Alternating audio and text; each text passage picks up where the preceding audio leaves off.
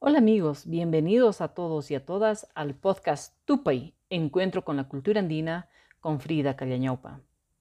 Nuestro tema de hoy es el sincretismo religioso, parte 2. Una fusión, una mezcla de tradiciones, ritos y conceptos mágicos religiosos.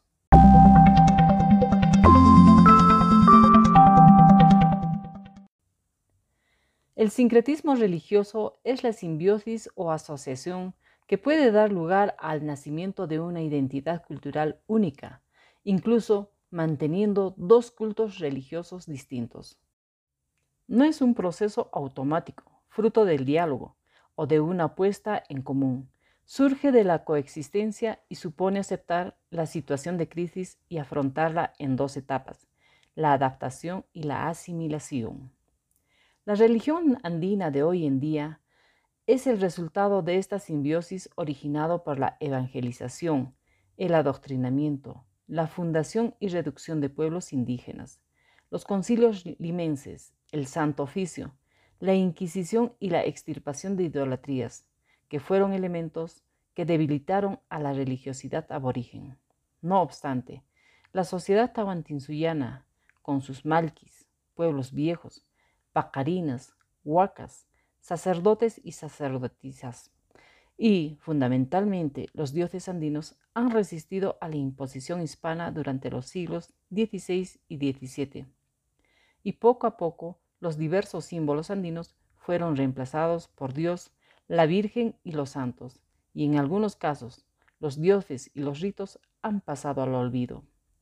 Sin embargo, los que han sobrevivido fueron revitalizándose con los nuevos elementos dominantes, siendo un ejemplo la celebración de la cruz o el Cruz Velacui, del cual se tiene como mito de origen al cuento popular de Juan el Bandolero, quien, por sus malas acciones, pasaría en alma y cuerpo a morar en el infierno, sentencia que el mismo diablo le había advertido. Pero gracias a que una cruz solitaria y abandonada se hallaba en el abra del camino, le protegería irradiando con su luz hasta cegar a la comitiva diabólica, que se apareció para llevarse a Juan el bandolero, obligándolos a retirarse, no sin antes advertirle que gracias a la cruz del cual se había agarrado, sería perdonado siempre y cuando enderezaría su camino. Y como agradecimiento del milagro, Juan el bandolero iniciaría la devoción al símbolo cristiano, que en toda comunidad y pueblo en la región del Cusco se venera hoy. Y tenemos también algunos, algunas costumbres como el de santiguarnos cuando salimos de la casa o cuando pasamos por el lado de una cruz pidiendo la protección para realizar nuestras actividades. También echamos una cruz en el aire cuando se está formando un remolino de viento, porque por lo general es un mal viento. Este tema sobre el mal viento ya lo hemos tratado en nuestros anteriores podcasts a cuales les invito puedan ustedes volver a escucharlos. Para iniciar las sesiones de esta nación o cuando uno va a beber o comer fuera de casa, también le hacemos la cruz. Además, cuando tenemos un mal sueño o en situaciones de catástrofes o de riesgo desesperado, para calmar los cielos y disipar los peligros en casos de relámpagos, hacemos nuevamente una cruz. Pero retomando el tema de la celebración de las cruces en la zona sur del país, es muy importante tener en cuenta que se ha adoptado a este símbolo como resacralizante de los antiguos lugares consagrados a las huacas, adoratorios andinos, apachetas y cumbres de los apus, donde se veneran a las cruces, ahí donde estuvieran plantadas, dando así lugar al origen de la hibridación o amestizamiento o sincretismo religioso, donde se le venera con, oraciones, misas, cánticos, velas y a su vez se baila, se sauma o purifica, se le hace una fiesta con abundante bebida o comida. Se le viste con sudarios ricamente bordados, se otorgan títulos como coroneles o capitanes. Es el aradigua o guardián de la comunidad y de las cementeras o las chacras. Otro ejemplo tenemos a las imágenes cristianas de origen milagroso, cuya devoción sobrepasa el espacio local y llega a ser muchas veces regional o nacional. Es decir, las festividades que se desarrollan en los santuarios que congregan a un gran número de devotos que realizan las peregrinaciones o romerías motivados por una serie de razones como problemas de salud, problemas económicos, problemas sentimentales, necesidades y gratitudes individuales o familiares. Son estos espacios en los que los devotos buscan una solución en particular a sus peticiones, es decir, buscan el beneficio personal o familiar. Otros ejemplos que tenemos sobre el sincretismo religioso en el mundo andino, tenemos la festividad del Señor de Huanca, que está ubicado en la parte media de la Pupachatuzan, en el distrito de San Salvador, en el Valle Sagrado de los Incas, o la Virgen de Copacabana en Bolivia. Todos estos lugares son sagrados y con poderes milagrosos. Son imágenes asociadas a antiguos huacas, en lo que los peregrinos generan un tipo de intercambio ritualizado, es decir, el aini o reciprocidad entre el dar y recibir, a través de ceremonias, rituales y actos de intercambio económico ritualizado, como los actos de sacrificio, entrega de donativos o encargos, compra de deseos y anhelos en las famosas alacitas, que son objetos en miniatura, baños de purificación y limpieza, ritos, ofrendas o se aprovisionan de objetos como piedras, hielo, agua, tierra, plantas medicinales de la zona, como muestra de que se llegó a este espacio.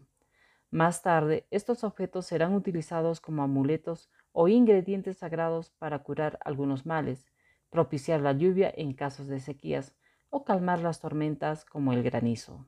También tenemos la celebración de la fiesta de la Virgen de Canincunca en el pueblo y distrito de Guaro, provincia de Quispicanchis, que según los datos cronísticos, el lugar donde se halla este templo católico advocado a la Virgen purificada y celebrada el 2 de febrero, cuenta la tradición oral que fue una huaca inca dedicado a los ritos vinculados a la agricultura, especialmente al crecimiento del maíz. En este recinto se halla una pintura mural que corresponde al siglo XVII, donde se rememora la armonía entre la Pachamama y la Virgen María, que es celebrada con gran pompa, pues hay misa de fiesta, procesión, matrimonios, bautizos y feria agrícola artesanal, y en algunos años con corrida de toros. Otro ejemplo de la religiosidad andina son las fiestas de todos los santos, cuyo toque personal se da en cada población, así como en cada provincia.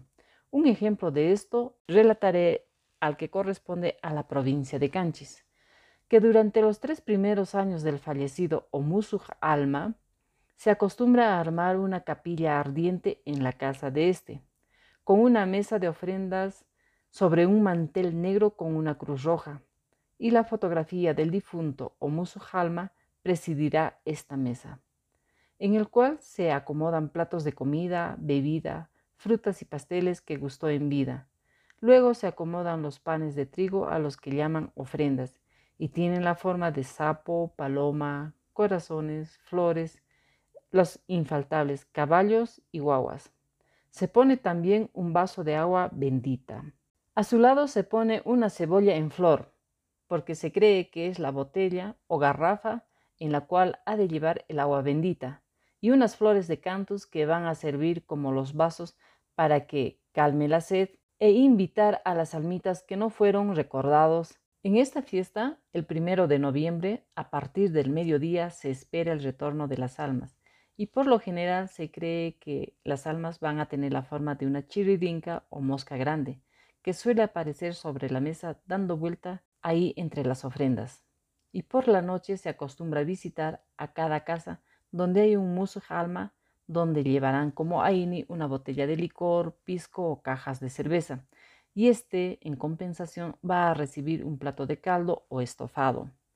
Luego van a consumir entre idas y vueltas ponches intercalados de guinda y almendras.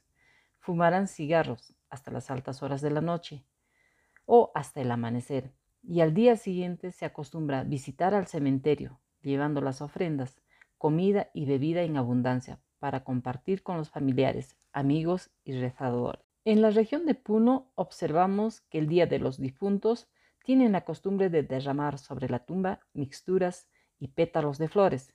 En las cruces colocan serpentinas y globos. También colocan un vaso de chicha, hojas de coca y los famosos quispiños, que son una especie de torrejitas hechos con quinoa, cañigua, cal y sal. Le tocan el pincuillo o las tarcas y consumen el tradicional timpu de trucha o de cordero. Hace unos 20 años atrás, por ejemplo, recuerdo observar en el distrito de Maranganí, en la provincia de Canchis, dejar unos encargos en el féretro de un difunto. Estos encargos consistían en pequeños costalitos, hojotitas, escobitas de paja, trocitos de bayeta, hojas de coca y otras curiosidades más. Y cuando yo me acerqué a preguntar qué eran esos costalitos, me dijeron, son los alimentos para el alma de Juan, que puede estar de hambre. Las hojotitas son para el alma bendita de Nicolasa, ya que ha caminado mucho y en un año se ha gastado. Las escobitas son para barrer las casitas en el cielo, donde viven, y las hojas de coca son para que pichen con los sapos. Así me explicaron lo que remesaban al alma. Finalmente concluyo con la opinión del padre jesuita Manuel Marzal sobre la religiosidad del mundo andino, que es una experiencia única en el que prima lo emocional, la sacralización de los espacios del entorno ambiental. No hay una distinción entre lo divino y lo mundano. Es uno de los principales vínculos de la sociedad. Asimismo, es jerarquizante, y sobre todo una religiosidad sincrética porque se adora a Dios y a los dioses andinos, a la Virgen y a los santos cristianos. Y finalmente, muchos comportamientos religiosos están matizados con la magia y el sentimiento de libertad, por ser cada individuo capaz de ser el protagonista de su propia vida. Estas son algunas muestras del patrimonio cultural inmaterial andino en la que se puede observar sentir y vivir una religiosidad sincrética entre lo católico y lo andino, es decir, las fiestas religiosas y festividades tradicionales. Si te gustó, síguenos por Spotify, Anchor, Google Podcast, Facebook. Búscanos como Tupay, Encuentro con la Cultura Andina. Dale like, comenta y comparte con tus amigos para hacer crecer esta comunidad.